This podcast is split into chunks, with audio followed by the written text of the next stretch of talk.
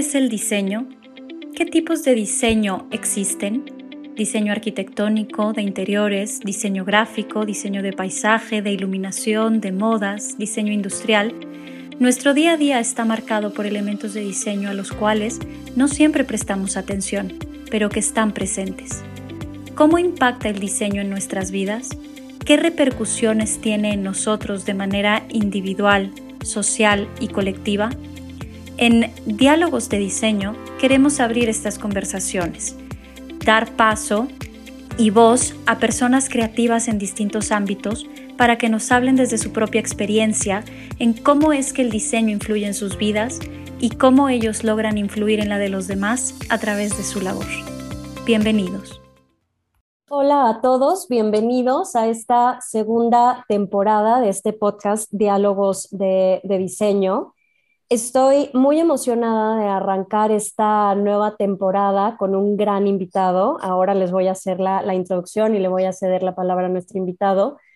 Toda la, temporada pasada, aunque tuvimos muchos invitados diversos, eh, muchas de nuestras charlas siempre estuvieron enfocadas a, la arquitectura y en esta ocasión nos vamos a arrancar con un tema que también me, me apasiona muchísimo, que es el diseño de modas y tenemos a un gran representante pues, de la moda y del diseño en México, que es Francisco Cancino. Francisco, bienvenido. Hola, eh, muchas gracias por la invitación. Eh, yo también estoy muy emocionado de estar aquí, de participar eh, en este podcast. No, estoy, de verdad, estamos muy, muy, muy contentos de, de tenerte por acá.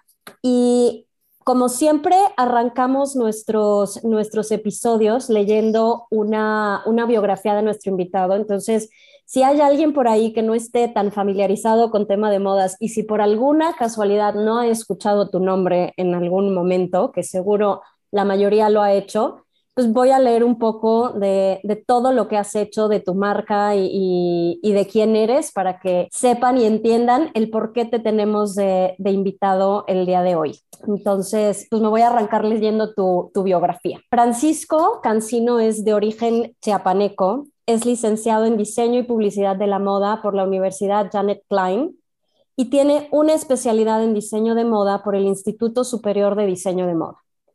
Fue fundador y director creativo de las firmas de moda Yacampot y Tristana y Solda.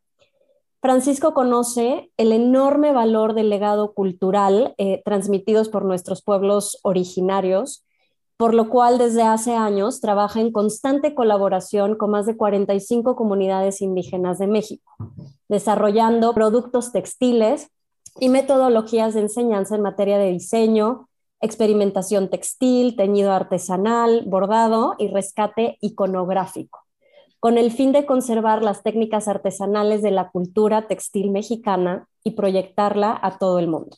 En 2014, Jack Ampot ganó el concurso Who's on Next de la revista Vogue México y Latinoamérica, que revela al diseñador emergente del año en México. Además, ese mismo año, Francisco fue galardonado en su tierra natal con el Premio Estatal de la Juventud en la categoría de Artes Populares, recibiendo también la medalla Jaime Sabines, que se otorga a jóvenes destacados en la sociedad del pueblo de donde es originario.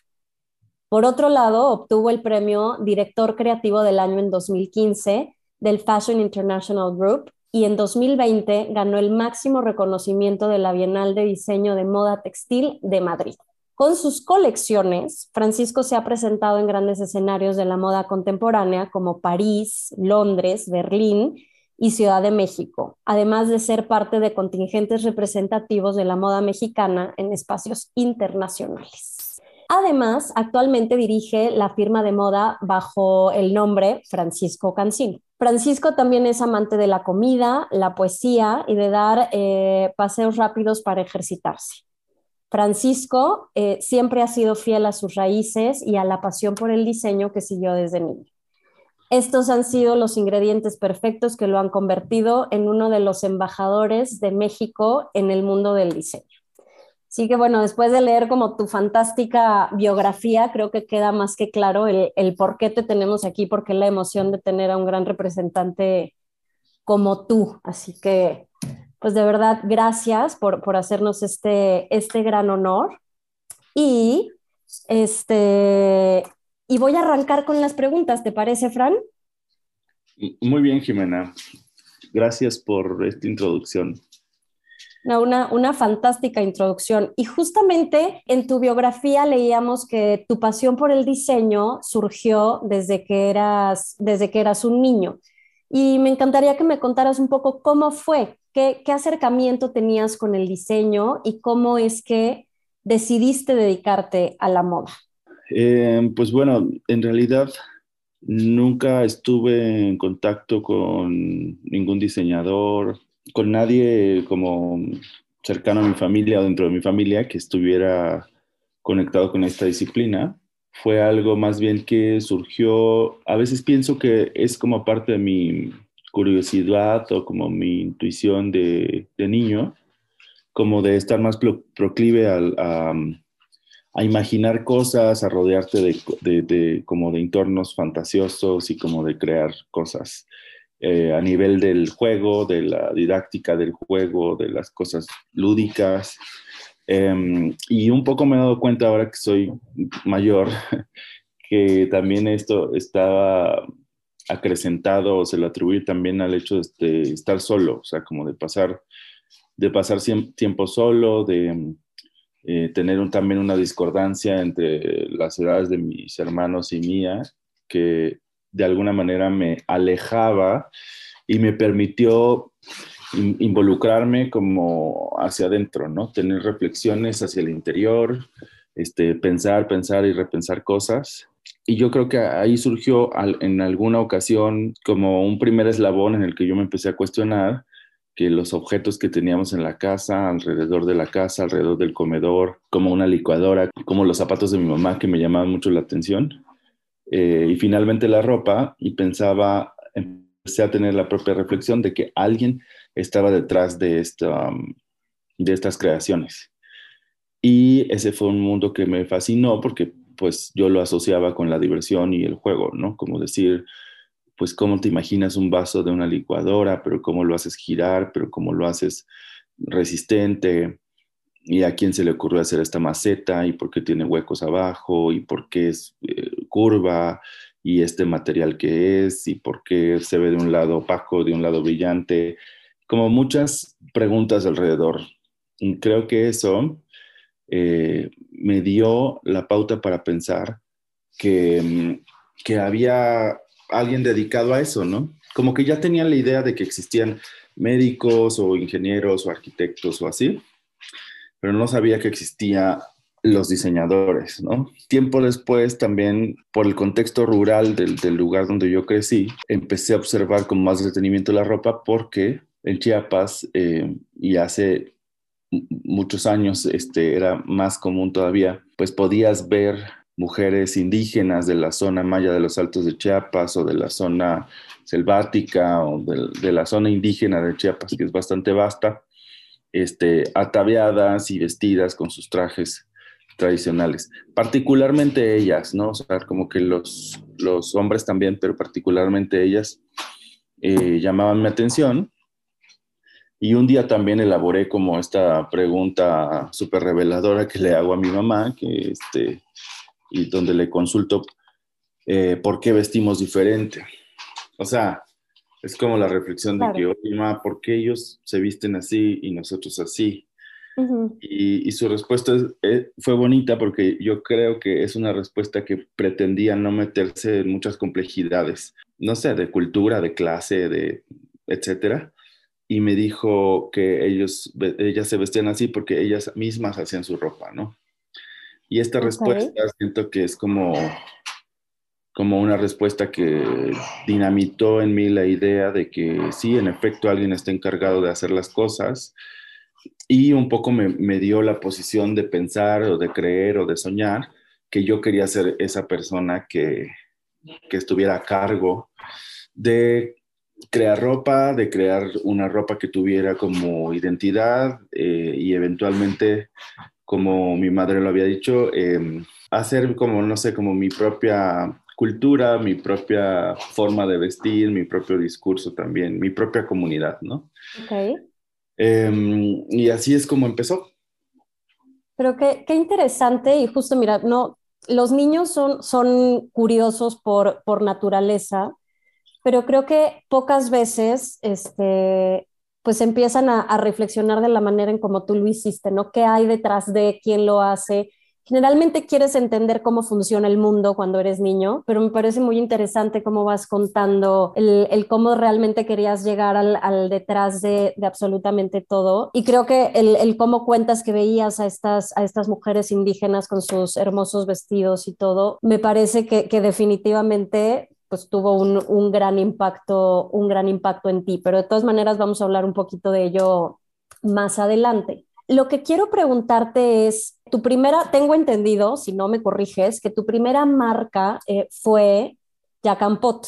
Quiero que me cuentes un poco, después de haber estudiado moda eh, y, y, después de haber, me imagino, trabajado en algunos lugares, ¿cómo es que surge la idea de por fin crear tu propia marca? ¿En qué momento de tu vida lo, lo decidiste? ¿Y cómo describirías que fueron esos primeros diseños ya con un sello completamente tuyo?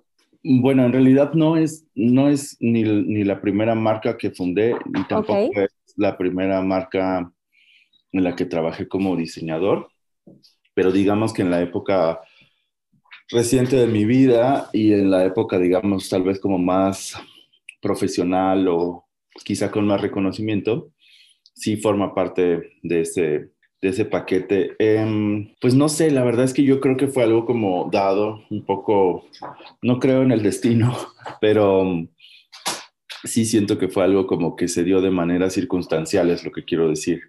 Okay. Es decir, no fue algo que yo, era un, era un deseo y un anhelo mío, pero no fue algo que me, digamos que costó trabajo que ocurriera.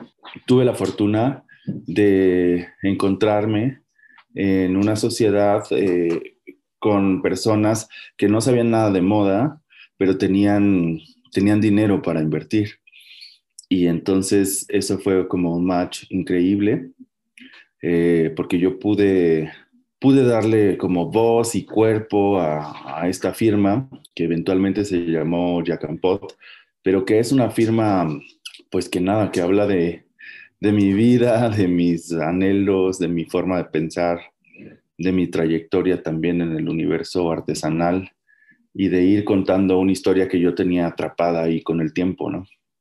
Entonces, eh, pues es una circunstancia súper linda porque el poder crear eh, con cierta libertad, el poder empezar a forjar ideas que están como, te digo, de alguna manera en el tintero, que están como atrapadas en el libro creativo de uno y empezarle a dar voz, es un proceso súper bonito. Entonces, así es más o menos como se gestó esta etapa de mi vida y ese proyecto, eh, y así empezó.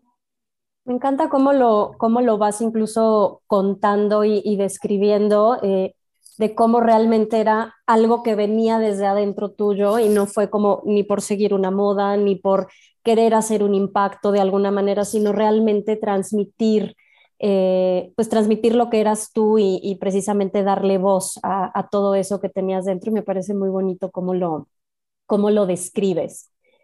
Y precisamente con, con, esta marca, con Jacampot, eh, lo comenté también en tu biografía, que en 2014 participaste y ganaste el concurso de Who's on Next de la revista Vogue México. ¿Qué significó para ti haber participado en un concurso de, de este tipo? ¿Crees que hubo un antes y un después de ti, este, de, del concurso en ti o, o, en tu marca? ¿O qué, qué fue? A ver, ¿cómo fue haber participado en un concurso de ese tipo? Sabes que me preguntan constantemente eso y, eh, y sí, definitivamente, pues sí, yo recuerdo esto como una aventura este, emocionante, eh, linda. Hoy hace sentido también y resuena en otros contextos, ¿no? Porque y hemos evolucionado mucho, mi equipo de trabajo y yo, al punto de tener reconocimientos que nos entusiasman muchísimo. Este, está, estamos inscritos en, el, en la lista de, de galardonados en el Designers of the Year eh, de Londres ganamos la, la Bienal Iberoamericana de Madrid. Hemos tenido como momentos súper emocionantes antes y después de eso. creo que mm, forma parte de un recuerdo importante por, por, no sé, quizá por la edad que tenía, este, por la experiencia que otorgó en ese momento el que había un jurado de evaluadores de los proyectos muy importante, con gente muy, muy importante de la industria de la moda internacional. Y es bonito recordarlo como, como eso, como un momento de mucha emotividad, eh, de emoción. Yo creo que lo que más hizo por mí este concurso es que yo creo que refrendó eh, mucho de lo que soy y de lo que yo quiero seguir siendo. Es decir, como que fue un remanso el poder observar con detenimiento que muchos sacrificios, que muchos esfuerzos, que muchas em, experiencias de todo tipo se habían sumado a un reconocimiento que en ese momento era muy relevante. Y entonces también fue una manera de reafirmarme como diseñador, más allá del reconocimiento, sino como decir, bueno, aquí hay un fruto de todo este esfuerzo y vamos a seguir adelante para, para llegar a más. Y tengo también la fortuna de poderte contar que han venido cosas increíbles después de, de, este, de este galardón que recibí en 2014. Sí, creo que es, es importante esto que dices, más allá de decir, fui el, fui el ganador, creo que la parte bonita de eso es esto que dices, ¿no? No, decir, no es que yo buscar el reconocimiento, pero al final sí es como validar un poco todo eso, que, todo ese esfuerzo y todo ese trabajo que, que hay detrás y creo que siempre es, pues siempre se, se agradece que tu trabajo sea reconocido de, de esa manera definitivamente, ¿no? Y, precisamente dos años después eh, de, de, haber participado, decidiste unir tu talento con José Alfredo Silva, que también tengo entendido que fue participante en ese mismo concurso, para crear Tristane y Solda, que es una línea de lujo para, para novias. ¿Cómo es que se dio esta, esta unión y cómo describirías el proceso de diseñar vestido de novias, que además es completamente distinto a, a diseñar cualquier otro tipo de, otro tipo de ropa, ¿no? De vestimenta.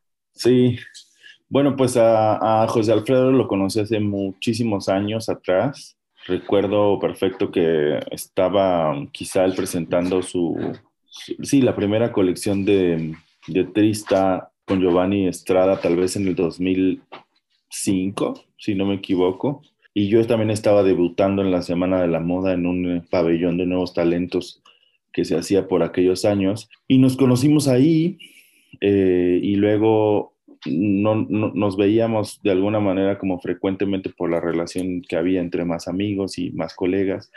Y un día, em, pues, este, surgió esta, esta propuesta como una apuesta hacia el mercado de las novias en México. Una experiencia súper linda, trabajar con una persona súper talentosa, eh, y como sumar fuerzas. Yo siento que, que, hay ahí como un precedente y un recuerdo bien bonito de, de colaboración, como de espejear el, el, trabajo en otro creador que considero súper relevante y, y, fue como súper aleccionador y fue este, pues fue, sí fue una época fue una época linda. A mí me encanta hacer sobre productos sobre medida. Ya es algo que no hago mucho, pero me gusta mucho porque al final hay una suerte de hay una suerte de interacción que tiene que ver más como con el oficio, eh, con la idea de estar cerca de la gente, el poder este, conocer a la persona, entender su cuerpo, entender, este, no sé, a dónde va,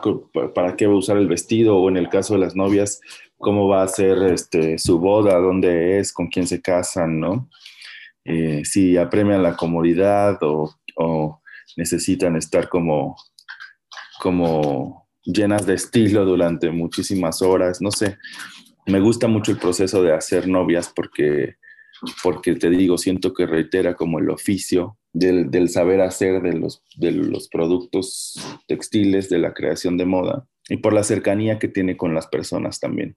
Sí, pues creo que eh, justo el, pues el vestido de novia, digo, para aquellas mujeres que, pues el, vestido de novia es su, gran ilusión, el poder tener un vestido personalizado, pues definitivamente es toda una, toda una experiencia que además cada vestido pues refleja la, personalidad de, de, la novia y tal, y a mí me parece un proceso sumamente interesante. Yo me casé hace muchos años y amo seguir viendo vestidos de novia y no me importa y, me encanta ver las revistas y me encanta ver cómo van evolucionando. Y con respecto a la colaboración que, que decías que, que tuviste con, con, José Alfredo, eh, también me parece algo muy bonito. Generalmente en el mundo del diseño, y lo creo que lo vivimos en, en los diferentes rubros, incluso en, en la arquitectura, y lo llegamos a comentar en algún episodio anterior, que siempre existe como este tema de, de, la competencia, ¿no? Y de tengo que ser mejor que el otro o de reservarte mucho tus, tus diseños o tus procesos, etcétera.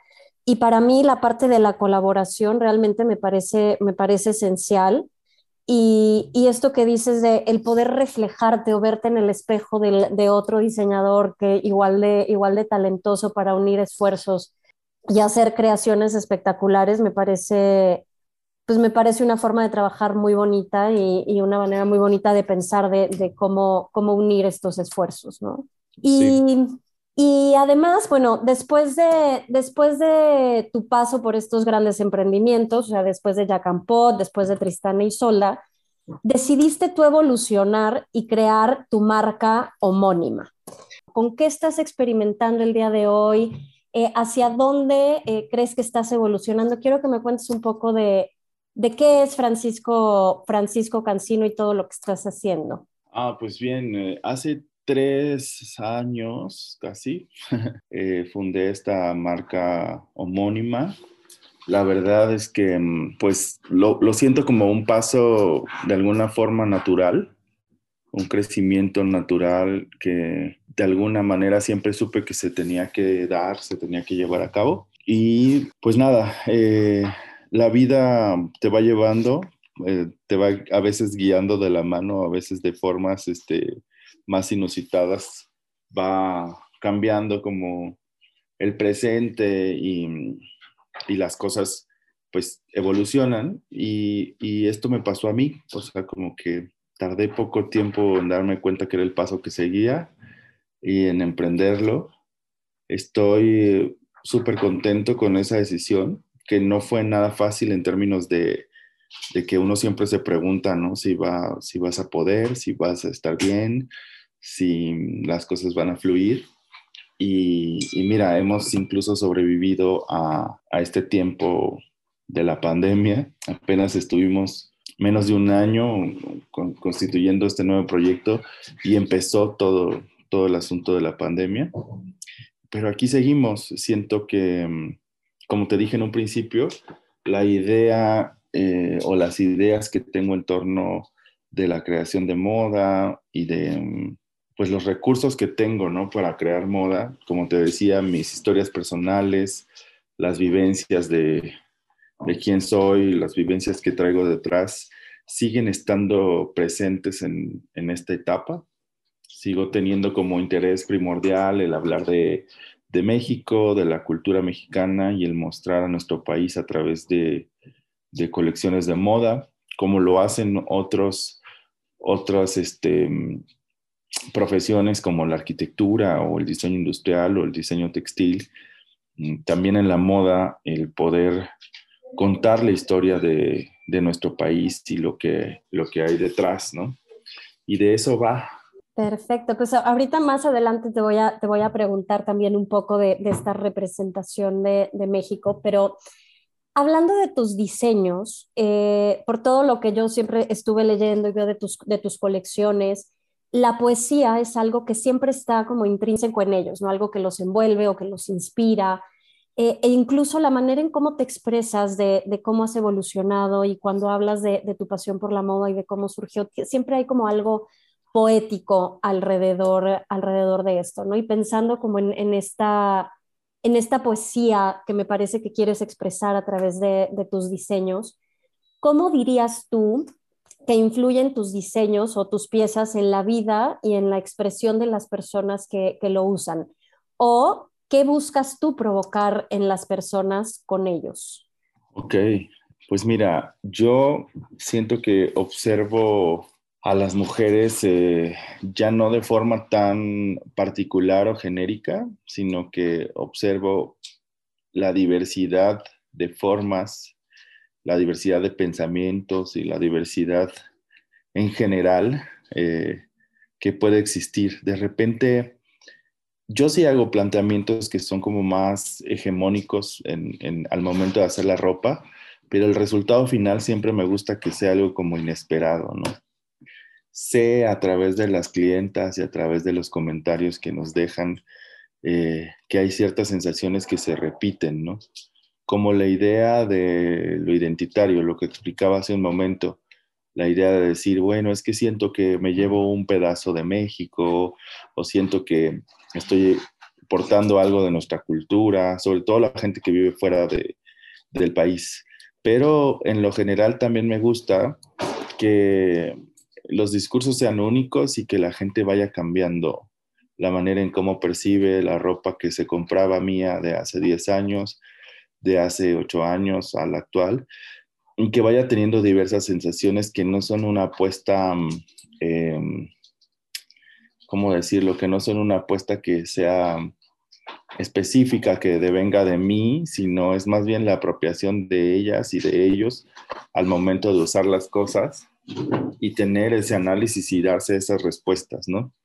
ya no, este, ya no prevalece en mí como, como esta confianza de, esta confianza de, querer imponer yo eh, en qué va a terminar, ¿no? La satisfacción de usar la ropa, sino me gusta más escuchar y que la gente diga qué es lo que siente, ¿no? Como el ejemplo que te ponía en torno a, a la identidad o la, o la mexicanidad así he conocido otros atributos de mi ropa, ¿no? Como de repente, no sé, elementos tan casuales como decir que es fresca o que es, ¿cómo se dice? Eh, cuando algo es...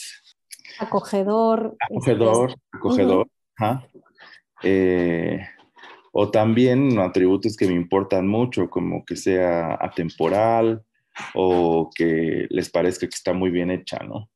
Y por ahí todas esas, esas ideas que nos llegan, van reforzando nuestros conceptos de diseño y van generando una idea más, este, ¿cómo decirlo? Mejor, mejor estructurada de cómo seguir trabajando, ¿no? Mejor estructurada para empezar a pensar qué son las, los atributos que tenemos que repetir, cuáles son los atributos que tenemos que replantear y cómo hacemos en el quizá bueno o mal sentido sentir a los demás para corregirlo, ¿no? Para perfeccionarlo también. Claro, creo que todo siempre es, perfectible, pero esta frase con la que arrancaste o este, o este pensamiento, reflexión con la que arrancaste esta, esta respuesta de decir, no me fijo yo en los atributos de la mujer como tal, como el cuerpo, etcétera, sino en su pensamiento, en, me parece de verdad como muy, muy profundo y una manera como muy bonita de, de entender a las mujeres, de, de una manera, de una manera distinta y conectarse con la moda de una manera, de una manera distinta, ¿no? Y a mí, o sea, yo soy, yo soy fiel seguidora de, de tu moda y de toda tu ropa. Y de hecho, esta entrevista se dio gracias a una amiga que tenemos en común. Y esta, y esta gran amiga es una fiel portadora, creo que es tu mejor embajadora de toda tu, de toda tu ropa, porque 90% de las veces que yo la veo tiene alguna pieza tuya puesta y siempre me encanta, ¿no? Y siempre es como, esta, esto que traes de Fran, ¿verdad? Seguro, me dice, claro, siempre. Y, y, siempre me parece que se ve como tan elegante y para mí muchas de tus piezas son un atributo que yo le veo, eh, es como etéreo, ¿no? También como, y no necesariamente por, por la tela o por la ligereza, porque tienes diferentes textiles, pero siempre me parece como como muy sutil y precisamente que, que, se puede adaptar a cualquiera, ¿no? Y que tus piezas realmente no, no se imponen, sino que cualquiera puede apropiarse de ellas e impregnarle su propia, su propia personalidad. Y eso es lo que me parece más, más bonito de, de tu ropa y de, y de tus colecciones, la verdad. Y justamente a lo largo de toda la entrevista hemos venido comentando pues todo, toda esta parte de, de la mexicanidad y, del México que, que quieres reflejar y bueno, en muchas ocasiones, no sé si lo estés haciendo en este momento, pero en muchas ocasiones pues has colaborado con artesanos y, y estas, pues estas piezas este, de artesanía indígena pues fueron gran parte de lo que te conectó en un inicio con la moda. pero ¿de qué manera en estos momentos eh, México, ya sea como país o como, o como cultura, está influyendo en ti y en, tus diseños, independientemente de si estás o no colaborando con algún artesano en este, en este momento? Bueno, pues más bien es que México es el, el, centro del trabajo este, que, hacemos, que hacemos aquí y que yo he venido desarrollando en la última década. Este, recuerdo por ahí alguna vez que alguien me preguntó y me decía, pero ¿será suficiente o será vasto decir que todas tus colecciones están inspiradas en México? Y yo decía, es más que vasto, ¿no? O sea, la historia, la cultura, la, eh, todo lo que tenemos a nuestro alrededor es una inspiración constante, ¿no? Vivimos en un país atravesado por, eh, por este, tantas culturas, donde convergen tantas cosas. No somos un país que al final es un país eh, constituido a través de la colonización y eso hizo que, que quedáramos como segmentos unidos, discordantes, ¿no? El norte, el sur, y que no fuéramos tan, em, tan propiamente una patria este, constituida desde tiempos remotos, ¿no? Esto nos muestra un país este, convulso y como siempre digo, un país eh, también resistente eh, y digno de, de, como este tributo que yo siento que hacemos, ¿no? De contar eh, con la ropa estas historias que yo observo todo el tiempo. Así hemos tenido colecciones que hablan sobre el istmo de Tehuantepec o colecciones que hablan sobre la tragedia de Clipperton en el Pacífico mexicano, colecciones que obviamente he hecho, colecciones que hablan de musas como Frida o Dolores del Río o Carmen Mondragón. Y así también me voy dando cuenta que, o sea, es una fuente inagotable de inspiración. Estoy a punto de sacar em, mi sexta colección bajo la firma de Francisco Cancino y actualmente estoy trabajando con una serie de, de libros de un poeta chiapaneco, este, y haciendo también analogía con, con, con, varias temáticas que voy reuniendo en torno a lo que leo, lo que escucho, lo que veo, y voy haciendo una mezcla, ¿no? De cómo ir reflejando y contando la historia de mi país em, a través de esos temas que traigo a, a colación y me doy cuenta que hay una permanencia súper bonita y súper interesante en torno a este trabajo que yo mismo he ido coleccionando. A veces me fijo en conceptos demasiado abstractos como la idea de el poder de los elementos, el agua, la tierra, el aire, el fuego, que fueron mis colecciones debut y cómo podía en cada uno de los elementos encarar este, a lo mexicano ahí, ¿no? Como en cada elemento y en cada eh, tema que voy consolidando, puedo tener inserciones que hablan de nuestro país y al final siento que las colecciones cuando se caminan, cuando se destilan, no son, o sea, son y no son de este lugar, ¿no? Se vuelven también esa mezcla explosiva que nos permite identificar, identificarnos ahí, pero también reconocer algo que es distinto, ¿no? La moda tiene esta, este arrojo hacia la experimentación, hacia la búsqueda de cosas nuevas, nuevas siluetas, nuevas formas, nuevos colores. Y, es así que creo que las colecciones combinan ambas cosas, ¿no? Muchísima, quizá como tradición y desarrollo de, de siluetas y de conceptos que podemos reconocer fácilmente como mexicanos y una serie de cosas que realmente no sabemos de dónde vienen, pero que encajan bien y que se ven bien. Em, Actualmente estoy también muy clavado con la idea de, ya no solo voltear a ver el pasado o las reflexiones de la cultura y la historia del país en el pasado, sino también como estar contando un, presente, ¿no? Anecdótico y una, permanencia este, de este tiempo. Y entonces últimamente también siento que hacemos ropa como muy de este tiempo, ¿sabes? O sea, como muy mexicana, pero muy de este tiempo y también con una visión hacia, hacia el futuro.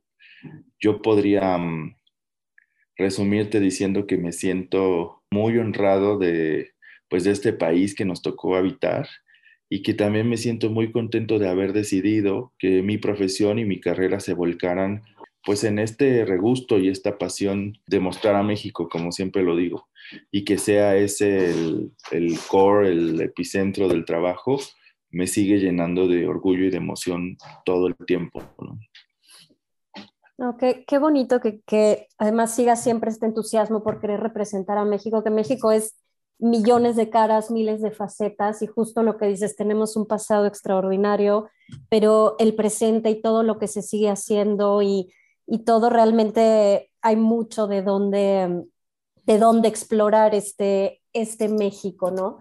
Y, y de, la parte bonita de tus colecciones es también esto que dices, representa mucho a, a, México, pero al mismo tiempo no es una colección obvia, ¿no? O sea, tu, tu ropa no es obvia en el sentido de, se nota que esto estaba dedicado a Frida Kahlo, se nota que esto, sino realmente viene una inspiración de, pero al mismo tiempo puede parecer como anclado en el tiempo o puede parecer de cualquier parte y al mismo tiempo no, no sé si incluso me estoy dando, dando a entender, ¿no? Dices, claro que es mexicano, pero podría estar en cualquier lado y, y es la parte como muy bonita, toda tu, tu colección y tu, tu, tipo de diseño me parece muy, muy sutil, ¿no? En, estas, en estas inspiraciones y, todo, ¿no? Y, este, y, y me encanta eh, esta idea de, de, querer proyectar el futuro y querer eh, reflejar el, el, presente incluso. Y creo que la, la moda eh, es, es un, un, tema extraordinario precisamente para representar eh, pues representar grandes, grandes diseños y como ya decíamos, pues las diferentes personalidades, no solo de las personas, sino del, del, país, del país entero, ¿no? Y todos tus diseños, o por lo menos los diseños que yo conozco, son exclusivamente enfocados a, a mujeres. Me corregirás y me dirás si, si es cierto o no. ¿Por qué, por qué hacia las mujeres eh, exclusivamente? Pues es una cuestión que tiene que ver más con, con el mercado mexicano. Uh -huh. este, a, mí me, a, mí me, gusta hacer ropa de todo tipo. Yo siempre he pensado que un buen diseñador es una persona que resuelve cualquier cosa, ¿no? O sea, la, la moda, el estudiar diseño de moda o diseño de indumentaria a veces se siente supeditado a a tener que hacer vestidos de noche o no sé, como prendas exclusivamente femeninas y de como de alta envergadura, pero en realidad eh, un buen diseñador tiene que saber resolver el diseño de una bata en una clínica, hasta la ropa para, para niños, la ropa deportiva, la lencería, o sea, cualquier cosa. Pero eh, como empresario también he tomado esta esta decisión porque me parece que es el mercado que más oportunidades tiene, ¿no? Y es el mercado que más he visto en los últimos años como evolucionar en México. Es la idea de, de que hayan eh, colecciones de moda, eh, digamos, como del diseñador independiente en México y que jalen, jalen audiencias y que jalen clientelas, ¿no? Por el contrario, eh, digamos que la, la categoría que está supeditada a los, a los hombres eh, tiene un mercado mucho más pequeño. Y bueno, lo que ocurre ahora también es que habrá que pensar que la ropa eh, empieza finalmente a desdibujar los límites del género. Y también hay muchos, muchos hombres que se compran mi ropa y la usan muy contentos. eh, y diversidad de personas, ¿no? O sea, como que eh, yo sí yo sí planteo el vestir un cuerpo femenino, pero todo, todo lo que entre en ese rango es bienvenido y, y, yo feliz. Me encanta ver a la gente. Recibí un mensaje hace poco a la cuenta de Instagram que decía, ay, me encantaría ser mujer para vestirme así. Y me mm. mandó como unos screenshots de los, de los vestidos. Entonces la respuesta es como, no, pues no, no tienes que esperar ser mujer, ¿no? Si te hace sentir bien y claro. te gusta, pues llévalo, ¿no? Pero, pero bueno, sí, siendo un poco más como formales en términos empresariales, yo elijo este nicho de mercado porque es lo que, lo que a mí más me va. Y también porque el cuerpo femenino es lo que más me gusta vestir, ¿no? He, he tenido la fortuna de hacer ropa de, para todo, todo tipo de, de, cuerpos, pero esta es la que más disfruto también y yo le hago caso a esa, a esa emoción que me causa y uh -huh. por ahí he seguido, ¿no? Por ahí voy. Muy bien. Oye, y justo hablando, mencionabas hace ratito también cuando eh, decidiste arrancar, eh, pues Francisco Cancino, pues justo empezó la, la pandemia y todo. Y, y, bueno, pues esta, esta situación pandémica nos ha golpeado ya, vamos a cumplir dos años y ha complicado pues a las industrias de, de todos los sectores y creo que a todos nos ha obligado a ser, a ser mucho más creativos, a cambiar de rumbo, a reinventarnos y, y bueno, a, a, intentar sobrevivir también de alguna manera, ¿no? Pero más que hablar de, del reto particular que que ha representado esta pandemia para la industria de la moda, me gustaría preguntarte, ¿por qué tú crees que en estos momentos, en estos momentos de crisis, la moda puede llegar a ser tan importante o, o trascendental, ¿no? O, o, no, pero, pero tú qué opinas al respecto? Pues yo creo que, el, que la moda y la industria del vestido tienen un papel que es relevante en, en la humanidad. Eh, en principio, viéndolo como un objeto que, que portamos un alto porcentaje de, de, los humanos que habitamos el planeta, ¿no? Este, sé que aún hay, hay tribus que están este, aisladas o que, o que prácticamente no usan ropa, pero en general, si puedes pensar en el grosso de la población humana, pues eh, al momento de pensar en ella, te la estás imaginando eh, vestida o ataviada. Este, en dos sentidos principales que la moda otorga, ¿no? Que es eh, la protección y la ornamentación. Por un lado es, pues difícilmente podríamos estar en el frío del invierno, no sé, en, en, en París o en, en, algún lugar este, muy al norte sin estar protegidos.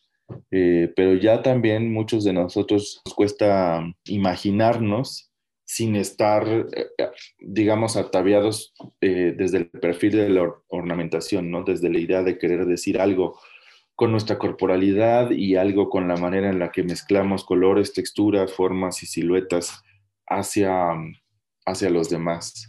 Entonces creo que hay una relevancia importante social de la moda que, que es inherente, que es este, histórica además y que, que está presente siempre, siempre en, nuestras, en nuestras vidas. Con el caos que ha ocurrido últimamente ante, ante la pandemia y ante todas las reflexiones que nos deja, no sé si pondría la moda como en un primer plano para hablar de, de, de lo importante que es, eh, no por encima de, de la salud, de, no por encima de, eh, la tecnología y muchas cosas que han acuerpado esta etapa difícil para la humanidad. Pero eh, respondiendo un poco a lo que planteas, no sé, se me ocurre simplemente decir que, que la moda o la industria de la ropa ha tenido un lugar eh, importante en este tiempo, ¿no? Eh, digno de, de, observar, digno de analizar. Este, platicaba apenas ayer con un amigo que que la pandemia nos, nos ha dejado un look distinto, ¿no? Esta idea de haber estado encerrados en casa y donde podías estar en pijamas todo el tiempo aunque estuvieras trabajando, eh, decidías estar cómodo porque no había una persona pues, a quien ver o quien te viera para lucir algo distinto.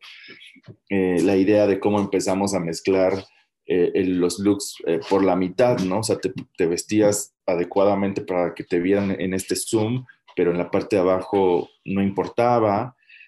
Y, y, así hasta llegar a las reflexiones también de que pues, la moda al final es una de las industrias más contaminantes del mundo y entonces creo que, te digo, no, e, es una forma de pensar rápidamente que la moda siempre está ahí como, o la industria de la confección está ahí eh, apuntalando algo, ¿no? Enseñándonos quiénes somos, enseñándonos cómo nos comportamos y cómo tomamos decisiones en torno al momento que estamos viviendo.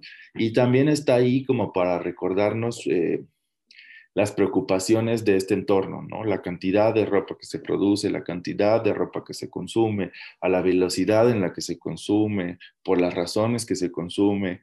Yo creo que esto, todo esto lo pone sobre la mesa, pues justamente la pandemia. Y, y por eso te decía, no sé si nombrar a la moda como como una disciplina eh, que, que fue relevante en este tiempo o que más bien fue altamente cuestionada también en este tiempo, ¿no? Es como eh, estando ahí encerrados y, yo, yo personalmente confieso aquí en, este podcast que utilicé unos shorts este, que me encantan, por cierto, em, pero a inicios de la pandemia yo creo que me puse esta prenda hasta, hasta romperla, ¿no? O sea, como que eh, la usé este, continuamente durante, durante mucho tiempo eh, sentí, otra de mis experiencias relevantes también es que sentí que dejé de como descansar a mi closet, ¿no? Era como, pues no había necesidad de lavar, este, luego estas, yo cuido mucho la ropa, entonces no había necesidad de lavarla, todo estaba en perfecto orden, no había ocasión para ponértelo. Entonces, fue un momento que te lleva a reflexiones eh, diversas, ¿no? Desde la industria, desde lo que pasó a nivel de la industria, también este, me gustaría contarte, contarte otra reflexión. Pero bueno, cierro aquí diciendo que, que sí, que, que, esta es una industria como todas las disciplinas eh, de las artes decorativas y del diseño que tuvieron que cuestionarse cosas y, y que siguieron ahí acompañándonos. Yo creo que la moda tiene un lugar todavía más importante porque aunque sea en pijamas, pues estábamos ahí con esta necesidad de sentir algo calientito o algo fresco o de repente, también esto lo platicaba con otros amigos, tan solo por la idea de cambiar de aires del encierro, de repente sí ya ibas y te ponías un gran vestido porque decías, bueno, pues necesito este darle vida, este necesito ornamentarme y darle vida soy, aunque no me vea nadie, ¿no? Pasaron tantos meses que después, eh, pues después ya no era cuestionable que había un Zoom y sobre todo yo veía a las, a las, a las mujeres em, maquilladas, este, con un aretazo, con, blusas que tuvieran como la, la, parte principal arriba, ¿no? Para que justo este ejercicio que estamos haciendo se alcanzara a ver y apreciar, ¿no? Lo que estaba pasando. Sí, totalmente. De hecho, a mí me, pasó, yo por temas de pandemia, me fui a vivir a, otra ciudad que lo que yo pensé que iba a ser algo temporal y duró 18 meses. Entonces yo agarré tres cosas de mi closet y me las llevé y dije, voy a estar aquí bien poquito tiempo. Y duré 18 meses sobreviviendo con tres, cuatro prendas durante todo ese tiempo y al principio yo decía, es que justo, qué cómodo, ¿no? Y, y ya me di cuenta que no necesito tanta ropa y mira, pues he sobrevivido, etcétera. Pero llegó el momento en que psicológicamente sí era por favor, quiero justamente esto que dices, ¿no? De quiero ponerme cualquier otra cosa, me encantaría regresar a mi closet y poder usar ese vestido que no he usado en dos años o tal cosa y, que te hace sentir diferente, ¿no? Al principio fue muy cómodo y decías que rico poder estar en pants todos los días en mi casa y, y qué importa, pero, pero definitivamente creo que la manera en cómo nos vestimos influye, no solo refleja nuestra personalidad, sino influye también en la, refleja la manera en cómo nos sentimos e influye la manera en cómo nos en cómo nos sentimos, ¿no? Tiene esos dos canales, ¿no? Este concepto al que yo llamo ornamentar, este, este, adornarnos, ¿no? Complementarnos, viaja en dos direcciones, ¿no? para muchas personas vestirnos todos los días es un acto súper personal y súper, em, hasta bonito, pues, con, con, con, la, con la alegría de hacerlo, y, viaja en dos direcciones, la que te habla a ti y la que le habla a los demás, ¿no? Esta cosa que de repente dicen como de la primera impresión o lo que, cómo las otras personas te seducen de acuerdo a cómo se ven, pues es completamente real y yo creo que en algún punto fue necesario em, empezar a pensar o a repensar qué es eso que la ropa nos aporta, porque lo extrañábamos, ¿no? Pues, a mí me pasó, por ejemplo, con los zapatos también. Tengo muchos pares de zapatos. Fui un, coleccionista de tenis y luego lo dejé justo por temas de, eh, de, consumo, que me parecía excesivo ya lo que estaba yo haciendo, y lo dejé, pero en la actualidad los zapatos siempre han sido parte importante de mi vida y extrañaba, ¿no? Extrañaba usar eh, botas, este, extrañaba usar este, diversidad de zapatos que tengo y que yo sí voy sorteando en ocasiones porque quiero decir algo, ¿no? Porque cada mañana evoca algo distinto y quieres darle un mood distinto y de repente mm, este, las oportunidades se veían coartadas, ¿no? Y decías, uy, algo me hace falta. Yo llegó un punto en el que dije, ok, la pandemia sigue, pero yo ya no puedo seguir en esta facha. O sea, es como, agarré y, este, y ya empecé a usar mi ropa. Dejé mi short, ese ya destruido. y ya empecé a usar mi ropa y dije, no, pues no, yo tengo que, pase lo que pase, regresar a este, a este placer y hasta, si tú quieres, convención de vestirme todos los días, aunque nadie me vea, porque necesito que algo me levante, me levante el espíritu, ¿no? Exacto, y al final es parte de quién eres. Digo, yo igual dejé de maquillarme al principio de la pandemia, también decía que rico dejar descansar mi rostro y al natural y llegó un momento en que dije, por Dios, quiero maquillarme aunque nadie me vea, aunque esté encerrada en mi casa, pero yo verme en el espejo es, es una percepción completamente distinta, ¿no? Y esta creo que es la parte que, que te aporta definitivamente, definitivamente la moda, ¿no? Pues mira, fue un paro así como se ve, un paro de, de, muchas instancias, ¿no? Es como todas las industrias que se frenaron. No sé si recuerdas por ahí la época en la que se acabaron las cervezas, ¿no? Todos.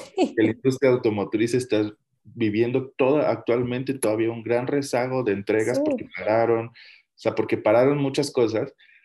Y esta conciencia también de que nosotros mismos paramos, ¿no? De hacer las cosas que habitualmente nos constituyen. Y ahí viene el paquete de del, del espectro de la moda y, del vestido viene súper claro ahí, ¿no? O sea, está súper marcado. Todo, tuvimos que hacer un alto y ese alto yo creo que nos dio como, como voz y conciencia, ¿no? Nos dio análisis, hubo tiempo para pensar y repensar em, en muchas cosas que nos atraviesan como humanidad este, relaciones rotas, este, reconciliaciones con hábitos. Hubo gente que regresó a, a, ser pintor, a ser escultor, a la cocina, este, y así yo creo que también se, se comportó el fenómeno de la ropa. Yo creo que igual más que una pregunta para mí, también es una pregunta para quienes nos escuchan. ¿Cómo fue tu tránsito durante la pandemia y tu relación con la ropa y qué pasó después, ¿no? ¿Mejoró, empeoró? Tus hábitos de consumo crecieron, bajaron. Había gente que estaba enloquecida comprando cosas en Amazon porque no tenía qué hacer con su vida, ¿no? O sea, porque eh, enloquecíamos, ¿no? O había quienes decidimos pues no comprar nada porque consideramos que no lo necesitábamos, ¿no? Creo que ahí hay una reflexión general este, para todo el público y los aficionados al diseño también, en tener esta interpretación que nos diga, este, estos oficios que hacemos en los momentos de crisis, hacia dónde caminan, ¿no? Y qué nos enseñan y qué reflexiones nos dejan. Y también a través de eso, pues aprender a construir, ¿no? O sea, sobre todo los diseñadores, creo que todos, incluidos arquitectos, diseñadores industriales, interioristas, este, todas las disciplinas, eh, terminaron teniendo un aprendizaje y por ende un cambio de lenguaje, ¿no? Algo tuvo que haber cambiado en nuestras disciplinas y en cómo hacemos o hacíamos las cosas. Sí, definitivamente, ¿no? Y, y, pues realmente justo este, este podcast surge durante la, durante la pandemia precisamente para hacer pues todo este tipo de, todo este tipo de reflexiones, ¿no? Y, cuál es la importancia que tiene el, diseño, como tú dices, en nuestras diferentes disciplinas, qué cambió, cómo impacta nuestras vidas o cómo va a seguir impactando en nuestras vidas más, más adelante a raíz de esto. Y me parece una invitación, yo eh, aprovecho para invitarles a, a, todos, este, justo que si nos quieren escribir con estas reflexiones, estaría, estaría increíble. Pues con estas, con estas reflexiones y con estas preguntas hemos llegado prácticamente al, final de la, entrevista. Y ahorita vamos a pasar a, una sección eh, que en, este podcast denominamos preguntas creativas, pero bueno, en realidad son como preguntas un poco, un poco al aire eh, para que nos digas qué es lo primero que, que, se te viene a la mente. Y van a ser únicamente dos, dos preguntitas para que nos contestes. La primera es, em, ¿con qué material no textil te gustaría alguna vez experimentar o trabajar para tus piezas? Me encantaría poderlo hacer con madera. O sea, igual, igual y siento que suena bastante ilógico, ¿no? Pero no me lo imagino como un vestido de madera, sino la opción que, que este material puede dar para vincular este, un tema como entre accesorio y tela y puede generar cosas que me imagino que pueden ser muy, muy lindas. Mi papá es, es ingeniero forestal y yo tengo una debilidad por las maderas preciosas que me encantan y, y, es algo que siempre me ha gustado, la madera. Yo creo que en segundo rango también se me antoja mucho el poder trabajar con la cerámica para poder hacer una buena fusión textil y, y un desarrollo de productos innovador. Pues qué interesante, pues ojalá algún día decidas sacar algo con estos, con estos dos materiales, creo que sería algo muy bonito, muy bonito para ver. Y este, a ver, la, la, segunda, la segunda pregunta, ¿tienes algún rincón favorito de, de tu casa? Un rincón favorito en mi casa. Em, o en tu oficina o en alguno de tus espacios favoritos. Sí, estoy pensando. Sí, soy muy de rincones favoritos. Tengo rincones favoritos hasta en la ciudad. Este, suelo recorrer la ciudad todos los domingos en, en bicicleta. Este, pero no soy una persona que, que ame la, la, mañana, entonces mis recorridos siempre son en las tardes y en las noches. Eh, así que soy muy, muy de esa cultura de fijarme como en el entorno y el espacio y analizar qué disfruto y, y, y cómo, o sea, en qué horario, en qué momento y bajo qué circunstancias y disfruto cierto, cierto lugar. Pero yo creo que sin duda eh, en mi casa debe ser el, el comedor de mi casa tengo una pequeña colección de cerámicas de, de, varias partes de México que me encanta estar observando, este, y de amigos ceramistas también. Me encanta estar observando. Tengo una colección de orquídeas también en, en este mismo espacio. Y sobre todo porque este lugar este, en el que llevo años viviendo ha sido un espacio donde yo he tenido la, la oportunidad de sentarme a dibujar muchas colecciones, ¿no? Como que a veces eh, es algo que no, no, de lo que no eres tan consciente, pero hay un momento, o sea, como un pequeño momento en el, en el día, en la noche, este, un momento de la vida en el que se termina de fraguar una idea, ¿no? Que puede devenir en un, en un gran vestido, en una gran blusa, en algo que vendiste muchísimo, en algo que, eh, que fracasó, pero por lo que obtuviste una lección muy grande. Y yo paso en mi comedor mucho tiempo dibujando mis colecciones y, y, me encanta, me encanta esa reflexión de poder decir, ah, el vestido fulanito lo creé aquí, lo pensé aquí, eran las 2, 3 de la mañana porque además trabajo de noche. Y aquí se me ocurrió, ¿no? Se me ocurrió esta idea y ahora está, la gente la trae puesta y ahora esto y el otro. Así que creo que eso lo describe, lo describe bien. Muy bien. ¿Algún sonido favorito? Híjole, debo tener muchos. Este, a mí me encanta el mar. Me encanta el mar y me encanta la playa y creo que la relación con el agua en general me parece hermosa, ¿no? Que puede ser este el agua de la lluvia y el agua del mar siento que también es un sonido fabuloso me trae siempre grandes recuerdos, me evoca muchas cosas, me inspira, entonces creo que ese podría ser un sonido que me, que me encanta. Y otro en el que podría pensar es que me encanta la cocina y, y pues nada, la cocina tiene como sus propios sonidos, ¿no? Son, son sí. cosas muy finas, pero cuando algo está hirviendo, cuando algo se está este, friendo, tostando, picando, este, hay como Hasta una chocar de las ollas, claro, ¿no? O sea, todo esto. Uh -huh. Hay una magia ahí de saber que estás este, haciendo ahí como tus pequeñas alquimias para, para comer y, y esos sonidos también me gustan.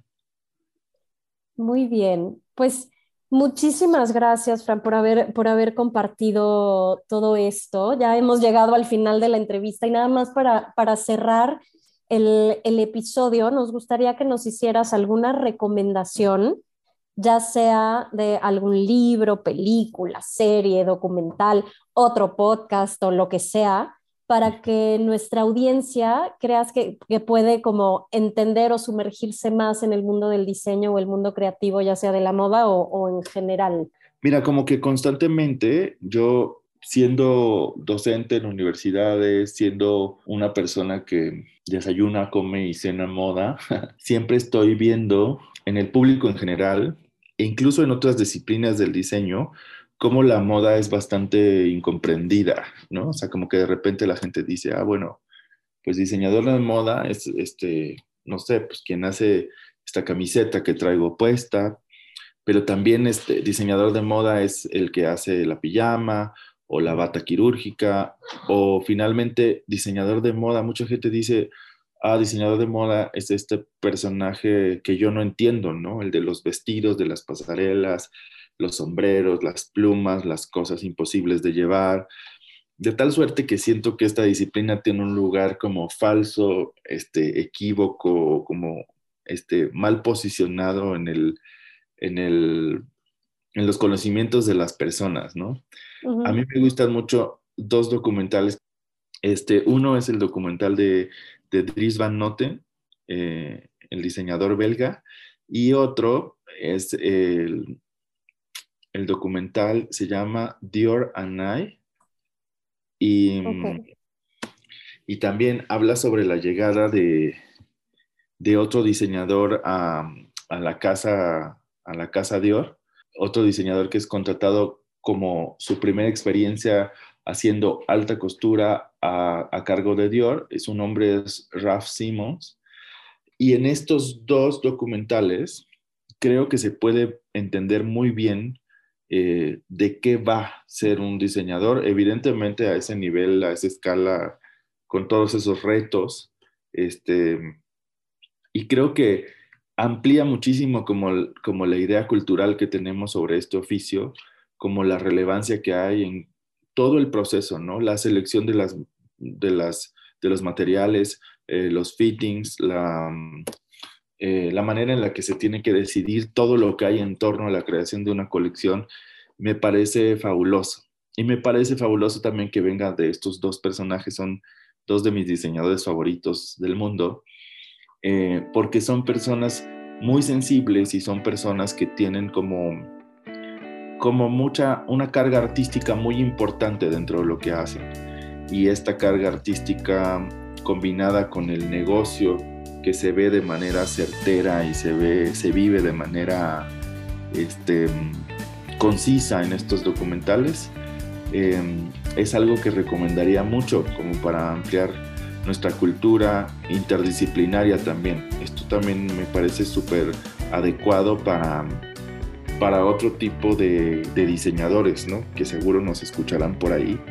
Y al ver estos documentales creo que hay una una idea muy vasta de lo que la moda es y creo que son absolutamente inspiradores ambos. Así que mi recomendación va por ahí.